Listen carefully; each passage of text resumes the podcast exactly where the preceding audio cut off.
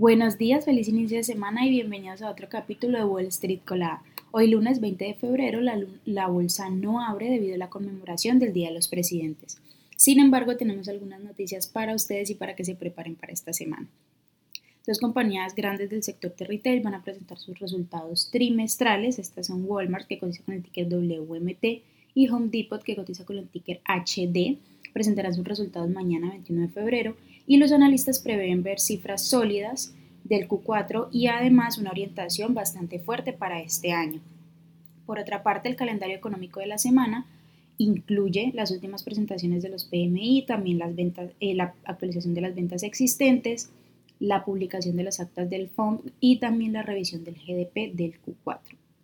Por otra parte, uno de los mayores eventos de consumo del año tendrá lugar toda la semana con la conferencia del Grupo de Analistas de Consumo de Nueva York. Esta conferencia se centrará sobre todo en el sector alimentario, con la presencia de compañías como Saisco, que cotiza con el ticker SYY, General Miles, que cotiza con el ticker GIS, con EGRA, que cotiza con el ticker CAG, Coca-Cola, que cotiza con el ticker KO, Kraft Kings, que cotiza con el ticker KHC, y también PepsiCo, que cotiza con el ticker PEP. E Por otra parte, Meta Platforms, que cotiza con el ticker META y es la empresa matriz de Facebook y de Instagram, anunció este fin de semana el lanzamiento de un servicio de suscripción de pago que ofrecerá ventajas para sus usuarios, por supuesto, como eh, por ejemplo la verificación de cuentas, una medida que según la compañía va a proteger a los nuevos creadores de contenido y además a los usuarios de encontrarse con cuentas pues falsas.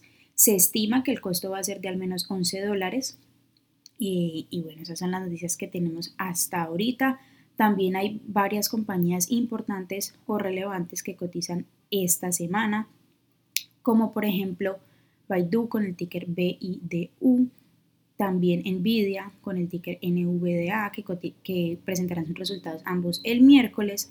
Por otra parte, una noticia importante que también tenemos esta semana es que el miércoles 22 de febrero es el último día que tiene plazo la Autoridad de Competencia y Mercados del Reino Unido para pronunciarse sobre el acuerdo de Activision Blizzard que cotiza con el ticker ATVI y Microsoft que cotiza con el ticker MSFT. Bueno, esas son las noticias que tenemos para hoy. Recuerden que es un día perfecto para estudiar, analizar y prepararse para el resto de la semana. Feliz lunes y los esperamos mañana en otro capítulo de Wall Street Colada. Además les recuerdo que pueden encontrarnos en todas nuestras páginas como arroba Spanglish Trades y además visitar nuestra página web www.spanglishtrades.com. Feliz día.